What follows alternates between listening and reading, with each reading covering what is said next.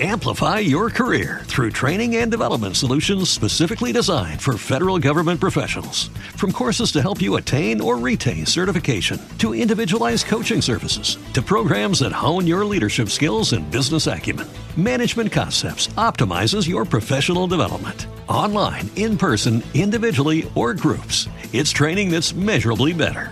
Learn more at managementconcepts.com. That's managementconcepts.com. As humans, we're naturally driven by the search for better. But when it comes to hiring, the best way to search for a candidate isn't to search at all. Don't search, match with Indeed. When I was looking to hire someone, it was so slow and overwhelming. I wish I had used Indeed. If you need to hire, you need Indeed. Indeed is your matching and hiring platform with over 350 million global monthly visitors, according to Indeed data, and a matching engine that helps you find quality candidates fast. Ditch the busy work. Use Indeed for scheduling, screening, and messaging so you can connect with candidates faster. And Indeed doesn't just help you hire faster. 93% of employers agree Indeed delivers the highest quality matches compared to other job sites, according to a recent Indeed survey. And listeners of this show will get a $75 sponsored job credit to get your jobs more visibility at Indeed.com slash podcast. That's Indeed.com slash podcast. Terms and conditions apply.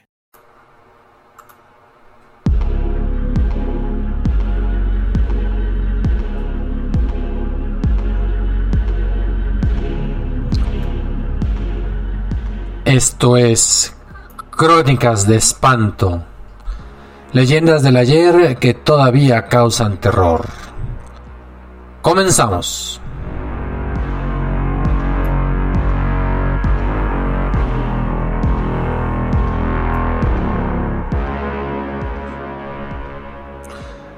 Hola, mis estimados oyentes. Estamos ya en el segundo capítulo, en la segunda entrega.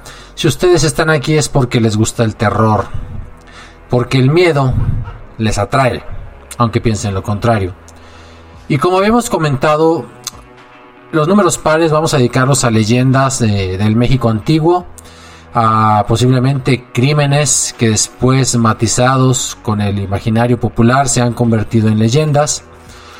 El día de hoy les tengo para ustedes una leyenda de la Ciudad de México del siglo XVIII, titulada La amante macabra. Para darles un poco de contexto, en las inmediaciones del centro histórico tenemos lo que es hoy el templo de San Felipe Neri, de la Profesa, y también tenemos el Museo del Estanquillo, que antes era la Casa La Esmeralda. Son las inmediaciones de este relato que les contaré que tiene algo de traición, tiene algo de enamoramiento y parece ser que tiene algo de vampirismo.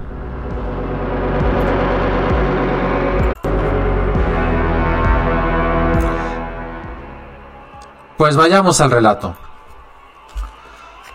Esto aconteció alrededor del centro histórico por el edificio de la Esmeralda, donde el joven Luis de Olmedo iba a ser ordenado sacerdote. Las campanas de la iglesia se dejaban sonar por toda la zona, pues eran señal de un acontecimiento especial y el cual se acercaba.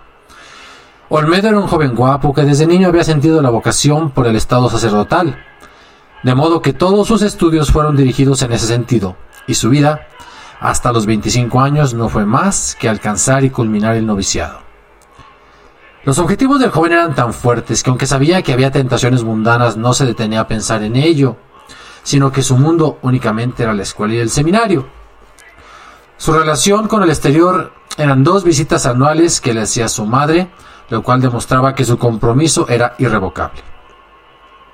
Llegado el día, fue a la iglesia con un aire tan ligero que parecía flotar. Estaba seguro de sí y de lo que quería, sin saber que estaba a punto de ser víctima de un hecho terrible. Las bóvedas del templo inspiraban en el joven un cielo eterno en el que estaría a partir de ese momento, pues él era el único que reflejaba un semblante de tranquilidad. El resto de los iniciados parecían estar más bien preocupados.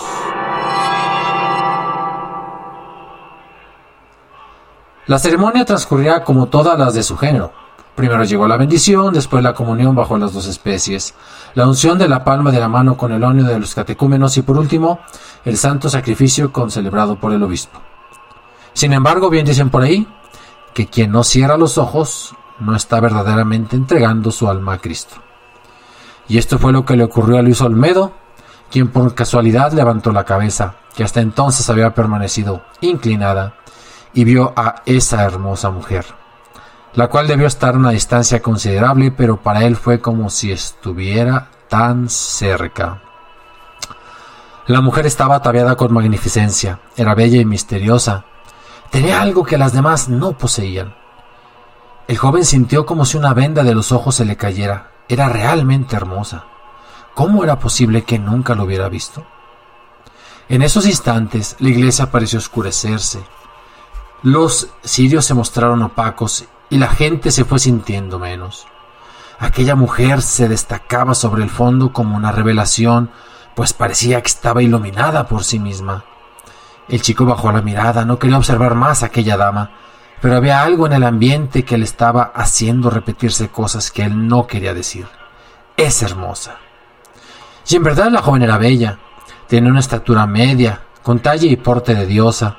Sus cabellos eran de un rubio suave que se separaban en el centro de su cabeza y se deslizaban por sus sienes como radiantes rayos de sol. La blancura de su frente se azulaba por unos instantes. Sus ojos eran verde esmeralda, que hacían juego con sus bellas pestañas castañas. Pero lo mejor de ella era su mirada, con una profundidad única que la distinguía de entre todas las personas. Para ese entonces Olmedo ya estaba muy lejos de su cometido. Pensaba a todo momento que esa mirada era única y ya estaba deseando reflejarse en ella. Con este fin levantó los ojos y la vio fijamente. Fue entonces cuando distinguió su roja sonrisa que le provocaban unos hoyuelos en sus mejillas rosadas. Debe ser noble, pensó el joven Olmedo, al ver la arrogancia con la que la miraba esa mujer. Cuando ella notó que le observaba, se descubrió ligeramente los hombros y removió sus hermosos cabellos, que se ondulaban al compás del viento. Llevaba un vestido rojo con mangas largas y abultadas, que dejaban ver unas manos finas, demasiado delgadas y bellas.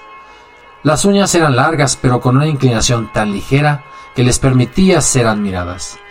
En el rostro destacaba un lunar negro, que estaba ubicado en el labio superior de sus labios ligeramente cargado a la derecha de su rostro.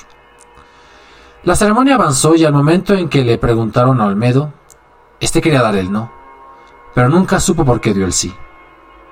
Ahora estaba actuando en contra de su voluntad, pues él solo deseaba mirar a la joven de cerca, pero no se atrevía a provocar tal escándalo frente a los demás, pues ante los ojos de todos, él ya estaba decidido a continuar por ese camino. Todos estaban tan involucrados en la ceremonia que nadie pudo ver lo que le estaba ocurriendo a Olmedo. Incluso la bella mujer cambiaba de expresión según el progreso de la ceremonia, pero nada como cuando el joven dio el sí, pues su semblante se volvió frío e inquietante. ¿Quieres ser mío? le preguntó la joven a Olmedo con la mente.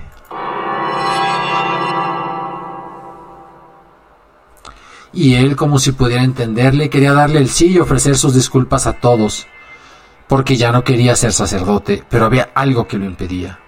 La tortura de no saber si ya se estaba volviendo loco. Mentalmente, había un diálogo entre ellos dos. Yo soy la vida, y si me sigues, te daré todo lo que siempre has deseado. ¿Cómo puedo hacerlo? le preguntó el joven. Derrama el vino de ese cáliz y cuando seas libre te llevaré a islas desconocidas. ¿Por qué a mí? porque me he enamorado y de ti será todo cuanto poseo. Dormirás en mi seno, en un lecho de oro macizo. Cuando el joven entró en razón, se creyó completamente loco. De pronto sintió como si ella le estuviera hablando al oído. Ven a mí, yo te haré feliz. Mi corazón ahora late por ti. No me dejes sola. Olmedo volvió su mirada hacia la joven y pudo notar que ella mantenía un semblante suplicante, una mirada desesperada como si lo más preciado se le estuviera escurriendo como el agua, tal como caen las hojas. Sus sueños parecían desvanecerse, pero ya nada se podía hacer. Él ya era sacerdote. Al concluir la ceremonia, los iniciados se dirigieron hacia la entrada de la iglesia. Pero el joven Olmedo sentía que sus piernas no le respondían. Había en él un aire asfixiante que le fatigaba a cada paso que daba. Cuando iba a buscar el pórtico, sintió que una mano lo tomaba bruscamente. Era de una mujer y estaba tan fría que parecía serpiente. Era ella. ¿Qué has hecho? dijo la mujer al momento en que se perdía entre la gente. El obispo se dio cuenta de ello, pero nunca alcanzó a escuchar lo que la joven dijo, aunque sí se dio cuenta de los mareos que el joven Olmedo estaba sufriendo. Por ello lo miró con un semblante severo. Uno de sus compañeros se apiadó de él y le ayudó a encontrar el camino hacia el seminario. Pero cuando estuvo solo nuevamente, se le acercó un paje negro, le entregó una cartera con esquinas de oro cincelado y luego desapareció tan pronto como llegó. Cuando Olmedo estuvo en su celda, abrió el broche de la cartera y descubrió en ella dos hojas de papel que decían Clarisa, en el Palacio Concia. Pero el joven había pasado tantos años encerrado que no tenía ni la menor idea de dónde quedaba eso. Después hizo algunas conjeturas, pero al final no le importaba saber si la joven era noble o cortesana, porque de todas maneras le parecía tan hermosa. Los días pasaron y el joven cerraba los ojos para imaginarse a la bella dama, pues tenía muy grabada su imagen, y cuando estaba a solas se besaba la mano que ella le había agarrado. Aquello estaba saliéndose de control porque con solo recordar las últimas palabras de la joven, comprendía que había hecho mal, pero no encontraba una excusa perfecta para salir del seminario, por lo menos para verla una vez más. Si no hubiera sido sacerdote podría verla ahora, incluso sería su esposo, se desea para sí este joven. Pero ¿cómo pensar eso si solo soy un desdichado sin dinero ni ropa adecuada? Miró por la ventana y el cielo estaba tan azul que quiso estar por unos instantes ahí afuera, pero era imposible. La plaza estaba llena de gente, unos iban y otros venían, pero todos parecían ser felices menos él. Fue entonces cuando vio por primera vez a una pareja. Estaban tomados de la mano, y cuando se imaginó ser él con aquella hermosa mujer no pudo soportar más esa escena y cerró la ventana. Sentía unos celos espantosos en su corazón, y los días siguientes no fueron diferentes. Amplify your career through training and development solutions specifically designed for federal government professionals. From courses to help you attain or retain certification, to individualized coaching services, to programs that hone your leadership skills and business acumen, Management Concepts optimizes your professional development. Online, in person, individually, or groups, it's training that's measurably better. Learn more at managementconcepts.com. That's managementconcepts.com.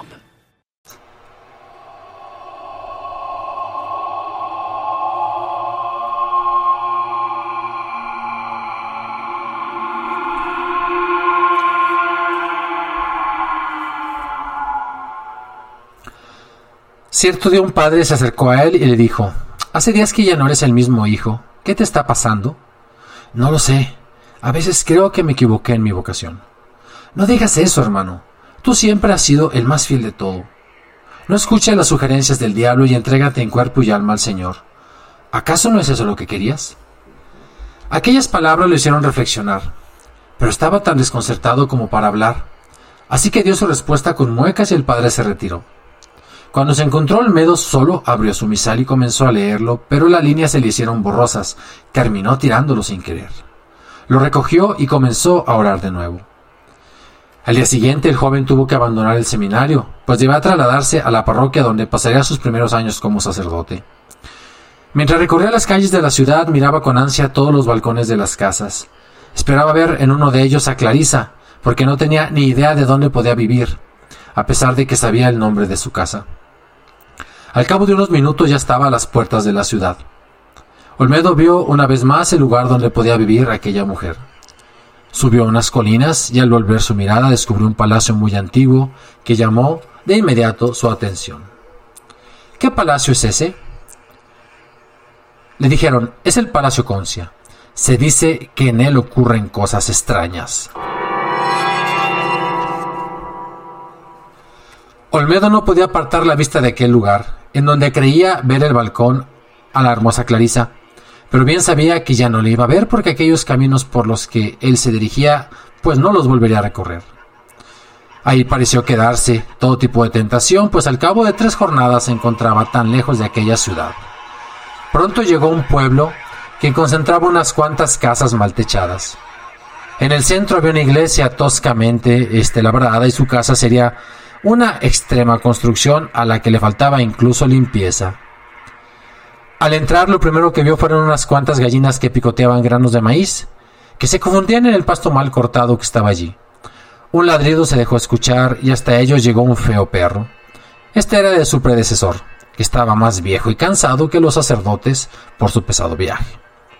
Olmedo lo acarició y de inmediato el perro le tomó cariño. Fue entonces cuando una anciana se acercó a ellos. El joven sacerdote decidió quedarse con todo lo que estaba ahí, incluyendo los servicios de la anciana, pues no consideraba prudente deshacerse de nada. Una vez que se instaló en lo que sería su hogar, Olmedo comenzó a pensar en la mujer, y por muchos esfuerzos que hizo para olvidarla, no lo conseguía. Una noche, cuando el sacerdote estaba solo, caminando por los pasillos del viejo jardín, sintió que alguien lo estaba siguiendo, y cuando miró hacia las hojas en los árboles, pudo notar la silueta de una mujer que lo miraba con sus bellas pupilas color esmeralda. Al acercarse hacia ella se topó con que no había nada. Así pasaron algunos meses. El sacerdote se sentía siempre vigilado, pero no sabía por quién. Su vida parecía perturbada, pues siempre estaba en sus labios Clarisa. Con ese nombre se dormía y con el mismo despertaba. Por ello, una noche en que la luna estaba llena, alguien llamó a su puerta. La anciana abrió y algo asustada preguntó ¿Quién es usted y quién desea? Necesito hablar con el padre.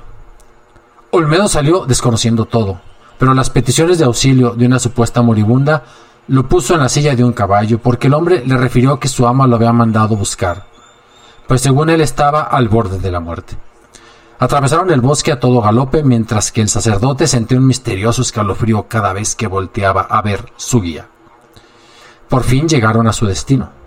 Se trataba de un palacio donde todos los sirvientes corrían con desesperación. Algo sucedía ahí, pero el sacerdote no sabía qué era con exactitud. Un paje se acercó a él y pudo reconocerlo. Era el mismo que le había entregado las hojas de Clarisa. Lo ayudó a desmontar. Demasiado tarde, le dijo. Ha llegado usted demasiado tarde, pero por lo menos pase a velar su cuerpo. Lo tomó del brazo y lo dirigió hasta donde estaba su ama. El sacerdote comenzó a llorar, porque comprendía que aquella mujer era Clarisa, a quien amaba desde hace tiempo. Cuando la tuvo enfrente, se arrodilló ante ella, mientras las delicadas luces de una antigua lámpara apenas sí lo dejaban ver. El sacerdote comenzó a rezar, pero al instante se olvidó de todo y ya le estaba dando gracias al Señor por haber interpuesto una tumba entre él y la mujer. Al cabo de unos instantes cayó desmayado. En el lugar del olor fétido que se desprendía del cadáver, uno más suave y delicioso llegó hasta él. Fue entonces cuando al sacerdote se le escapó un suspiro de pena, al momento en que sintió un suspiro detrás de él también. En esos instantes, el padre miró hacia la mujer que yacía sin vida en la cama. Tenía las manos juntas en el pecho. Estaban muy frías, más frías que de costumbre. Parecía como si el invierno hubiera pasado por encima de ella. Olmedo pensó por unos instantes que no estaba muerta y que todo había sido invención suya para mandarlo traer. Incluso creyó ver cómo movía uno de sus pies y aquel aroma que despedía era a rosas secas. Pero cuando miraba con atención, se convencía de que eso era solo una ilusión, un dictado de su conciencia que le impedía aceptar que ella había muerto. Su descanso eterno comenzó a atormentarlo. Sabía que no la volvería a ver, pero ¿qué más daba si ya estaba resignado a eso? ¿O acaso sentía el remordimiento por haber siquiera pensado en ello? La noche avanzaba y ya nada parecía ser igual que antes. La página estaba por darse de largo y por ello sintió el deseo inmenso de besarle los labios. Creo que estoy enamorado, pensó el sacerdote, al mismo tiempo que posaba sus labios sobre los de la desdichada Clarisa. Pero cuando esto ocurrió, los labios de ella le respondieron con la misma llama ardiente que provenía desde su corazón. Sus ojos se abrieron y sus brazos se enredaron en el cuello del padre. ¿Eres tú? dijo con un suspiro que provenía de ultratumba. ¿Qué sucede? preguntó el sacerdote. Te he esperado tanto tiempo que he muerto. Pero eso ahora no importa porque tú me has dado la vida. Ahora ya nada nos podrá separar. Te amo. Y volveré todas las noches a ti, a ti y solamente a ti. La cabeza de la mujer cayó posándose en la almohada, pero sus brazos aún estaban rodeando su cuello. Un torbellino entró en la habitación con gran furia que parecían lamentos del infierno. El sacerdote no soportó más y cayó desmayado.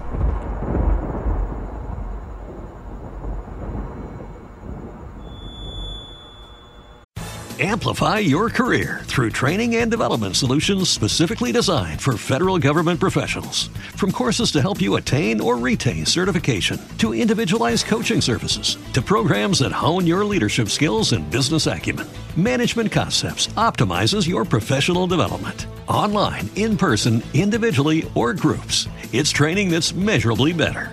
Learn more at managementconcepts.com. That's managementconcepts.com. Cuando recobró el sentido ya se encontraba en su vieja alcoba. El perro le lamía la mano haciéndolo despertar, mientras que la anciana caminaba de un lado a otro para esperar que el padre volviera en sí. Por fin llegó el momento. Los dos estaban tan contentos de ver al sacerdote abrir los ojos aunque estaba débil y no podía incorporarse. ¿Qué pasó? fue la pregunta más atinada que él hizo. Tres días lleva así, sin dar señas de vida. ¿Pero cómo llegaste aquí? El mismo hombre que se lo llevó lo trajo a la mañana siguiente, pero usted estaba desmayado y no respondía nada. El sacerdote se quedó pensando, pues por más que lo intentaba, no pudo recordar lo que había hecho durante esos tres días, que al parecer estuvo inconsciente. Luego creyó haber sido víctima de una ilusión, pero al instante descartó esa posibilidad, ya que la anciana fue testigo de que él había salido esa noche. Incluso fue ella quien le dijo que el mismo hombre lo había llevado de vuelta. Sin embargo, por más que preguntó, nadie le supo decir dónde estaba ese supuesto palacio a donde había ido. Todo era tan confuso. Hasta la visita del padre que los había llevado a ese pueblo le pareció extraña. Pero es que el sacerdote había cambiado tanto que todos pensaban que estaba enfermo. Muchas fueron las preguntas que le hicieron al religioso Olmedo y cuando creyó que nada tenía que ver con él, sobrevinieron unas terribles palabras. Clarisa ha muerto. ¿Cómo? Preguntó él fingiendo que no sabía quién era. Aquella mujer con la que lo vimos platicar a las afueras de la iglesia el día de su iniciación murió a consecuencia de una orgía que duró ocho días. El sacerdote Olmedo guardó silencio, pero el otro padre quería acabar de una vez por todas con su interrogatorio. ¿Sabes que ella siempre estuvo envuelta en historias muy extrañas? Y no sabemos el motivo por el cual tú hablabas con ella esa tarde. Se dice que ella era un vampiro hembra, hermano. El padre miraba con atención todos los gestos que el joven hacía, como si supiera que escondía algo. Y en efecto, con el simple hecho de nombrar la muerte de la joven, el sacerdote comenzó a inquietarse y a exaltarse como si sintiera dolor por ello. Por más esfuerzos que hizo para calmarse, no lo consiguió. El padre que estaba de visita se dio cuenta y de inmediato le dijo las garras del demonio tienen muchos rostros y tú tienes un pie en el abismo. Debes tener cuidado para que no vayas a caer. La tumba de Clarisa debe estar bien sellada, porque según se dice, no es la primera vez que muere. Esas palabras retumbaron como eco en la cabeza del padre Olmedo. Aquel padre abandonó al joven cuando creyó que estaba confortado. Pero esa misma noche, un aire entró de repente en su habitación retumbando en las cuatro paredes. Cuando el sacerdote abrió los ojos, vio claramente entre las cortinas la silueta de una hermosa mujer de cabellos dorados. Llevaba en su mano una lámpara, igual a las que había visto en el lecho de Clarisa. Cuando creyó que estaba soñando, ella se acercó y dejó verle su brazo desnudo. Después se llevó la mano al pecho, ya que solo estaba ataviada con un camisón. Así pudo notar que era tan blanca como la tela misma, pero muerta o no, ella seguía siendo tan hermosa como siempre. Amplify your career through training and development solutions specifically designed for federal government professionals. From courses to help you attain or retain certification, to individualized coaching services, to programs that hone your leadership skills and business acumen, Management Concepts optimizes your professional development. Online, in person, individually, or groups, it's training that's measurably better. Learn more at managementconcepts.com. That's managementconcepts.com. El espectro de Clarisa se acercó a él, colocó la lámpara en la cómoda y apoyó sus bellos labios sobre la oreja del padre. He venido de muy lejos, dijo, y solo quiero que sepas que allá no hay senderos, ni luz ni oscuridad. Pero he querido cruzar este umbral solo para estar contigo. Toma mis manos y dale la vida que ahora les hace falta. Al decir esto, acercó sus manos a los labios del sacerdote y sonrió cuando vio que él las besaba. Para entonces el sacerdote Olmedo ya se había olvidado de las palabras de su superior, pues sentía por esa mujer el amor más puro y sincero. Clarisa acariciaba a Olmedo invitándolo a caer en el pecado. Le dejaba ver su silueta perfecta. Te he amado, Olmedo, desde aquel momento en que te vi en la iglesia, pero tú preferiste a tu Dios. Oh, que celosa estoy de tu Dios. Lo has preferido más que a mí, pero aún así he venido desde el más allá a hacerte feliz, porque tú me diste vida con un beso, aquel beso que se clavó en mi corazón haciéndolo palpitar una vez más. Todas estas palabras estaban acompañadas de caricias excitantes que aturdían la razón del sacerdote. La mujer estaba visiblemente decepcionada y Olmedo sabía que debía darle unas palabras de consuelo. Fue entonces cuando sobrevino su blasfemia. Te quiero tanto como a Dios. ¿Es verdad? dijo Clarisa. Me has puesto a la altura de tu Dios. Los ojos de la mujer parecieron tomar vida. De ellos salió una luz despampanante. Estaba visiblemente feliz. Debes venir conmigo, dijo la mujer. Tienes que dejar tu horrible atuendo negro y debes seguirme a donde vaya. ¿Cuándo partimos?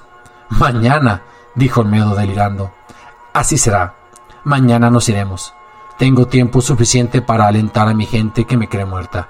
Mañana vendré a la misma hora a recogerte. Con esas palabras Clarisa desapareció, mientras que Olmedo fue invadido por un sueño profundo. No supo más hasta que llegó la mañana. Todo lo que recordó le pareció como un sueño, algo que había imaginado y nada más. Pero las sensaciones habían sido tan vivas que era difícil creer que no hubieran sido ciertas. El día transcurrió tan normal para todos, menos para el sacerdote que, atormentado, rezaba a todo momento. Imploraba para que esos malos pensamientos se fueran de su cabeza. Al llegar la noche intentó tomar algún té para dormir profundamente, pero a la hora acordada las cortinas nuevamente se recorrieron dejando entrar un aire frío. La mujer llevaba un vestido verde y a diferencia de la noche anterior, ahora se veía radiante y llena de vida. Esperaba verte levantado, dijo Clarisa. ¿Es así como esperas el viaje? La mujer le entregó al sacerdote una maleta con ropa fina. Este se vistió de inmediato ayudado, por supuesto, de Clarisa pues no comprendía cómo iba esa ropa.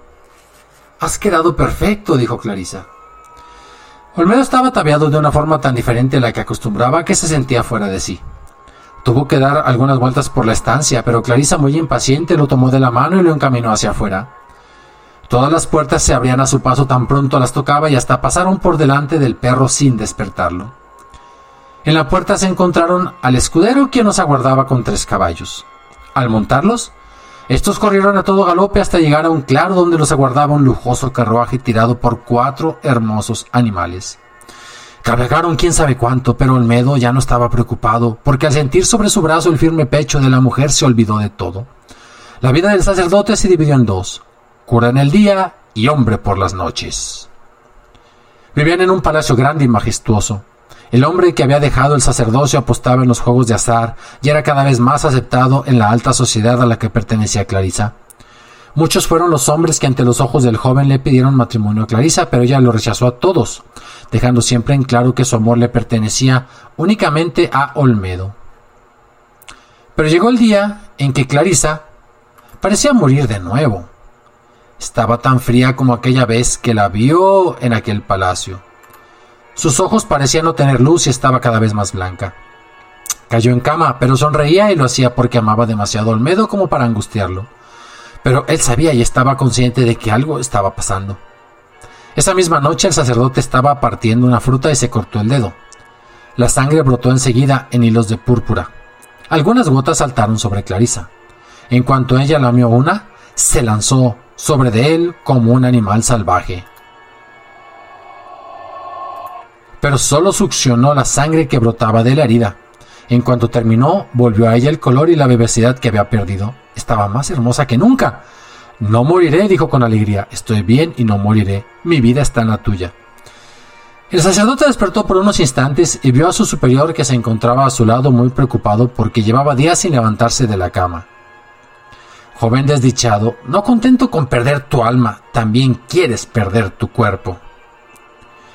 Creyó dormir de nuevo. Se encontraba en el palacio con Clarisa, pero esta vez estaba consciente de las palabras de su superior.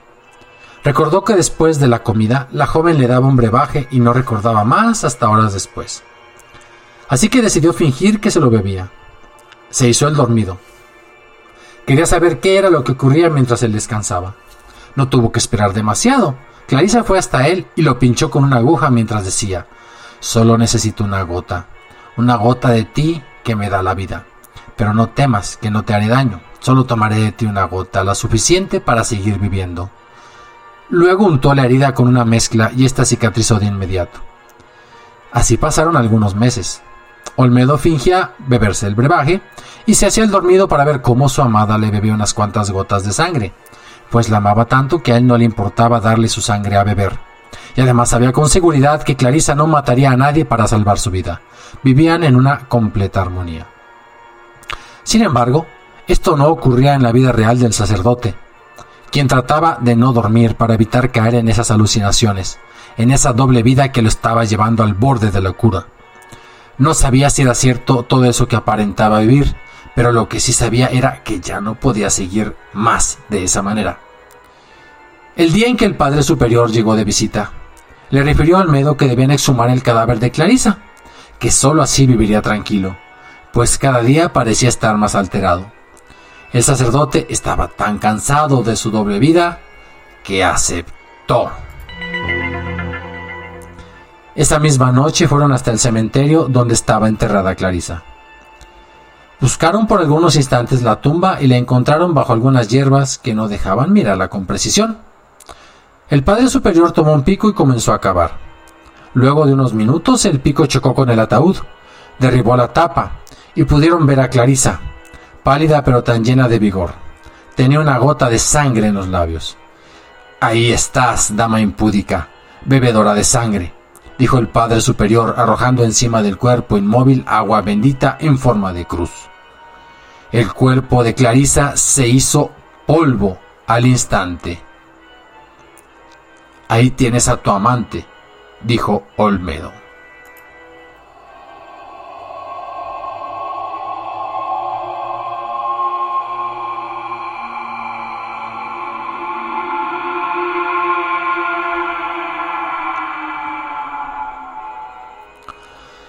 Olmedo pareció despertar de un terrible sueño, pero había algo en él que no comprendía. Sentí un dolor en el pecho, algo que lo desgajaba desde su interior. Volvieron a la iglesia y mientras rezaba por la noche, el joven sacerdote sintió que alguien entró a su habitación. Era Clarisa que le hablaba molesta al oído. Desdichado, ¿acaso no eras feliz? Ahora tu dolor se hará eterno porque jamás me volverás a ver. Te devuelvo tu alma, pero ella llorará día y noche mi ausencia. Con estas palabras la dama se levantó del suelo y comenzó a flotar, alejándose para siempre del sacerdote, quien no comprendía nada en ese momento, pero con el paso del tiempo su mirada se perdió. Caminaba viendo siempre hacia el piso y balbuceaba lo que nadie alcanzaba a comprender. La paz de mi alma ha sido comprada a un precio muy alto. El amor de Dios no ha sido suficiente como para reemplazar al suyo. Nadie sabe con exactitud cuándo fue el día en que el padre Olmedo falleció. Por tanto, no existen datos de tal hecho para saber si sucedió algo extraño. Lo que sí se sabe es que él amó a Clarisa hasta el último día de su vida. Tal vez si hubiera vuelto a nacer, hubiera querido volver a encontrarse con su amante macabra, con su amante vampírica.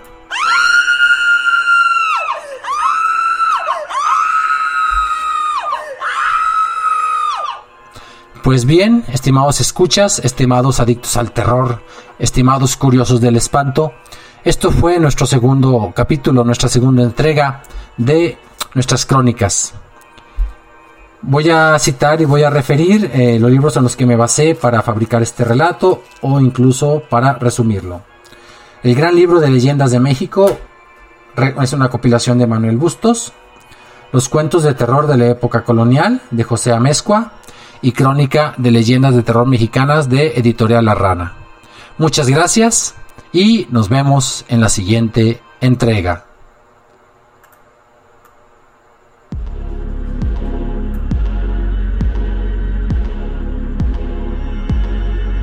Amplify your career through training and development solutions specifically designed for federal government professionals. From courses to help you attain or retain certification, to individualized coaching services, to programs that hone your leadership skills and business acumen, Management Concepts optimizes your professional development. Online, in person, individually, or groups, it's training that's measurably better. Learn more at managementconcepts.com. That's managementconcepts.com. As humans, we're naturally driven by the search for better. But when it comes to hiring, the best way to search for a candidate isn't to search at all. Don't search, match with Indeed. When I was looking to hire someone, it was so slow and overwhelming.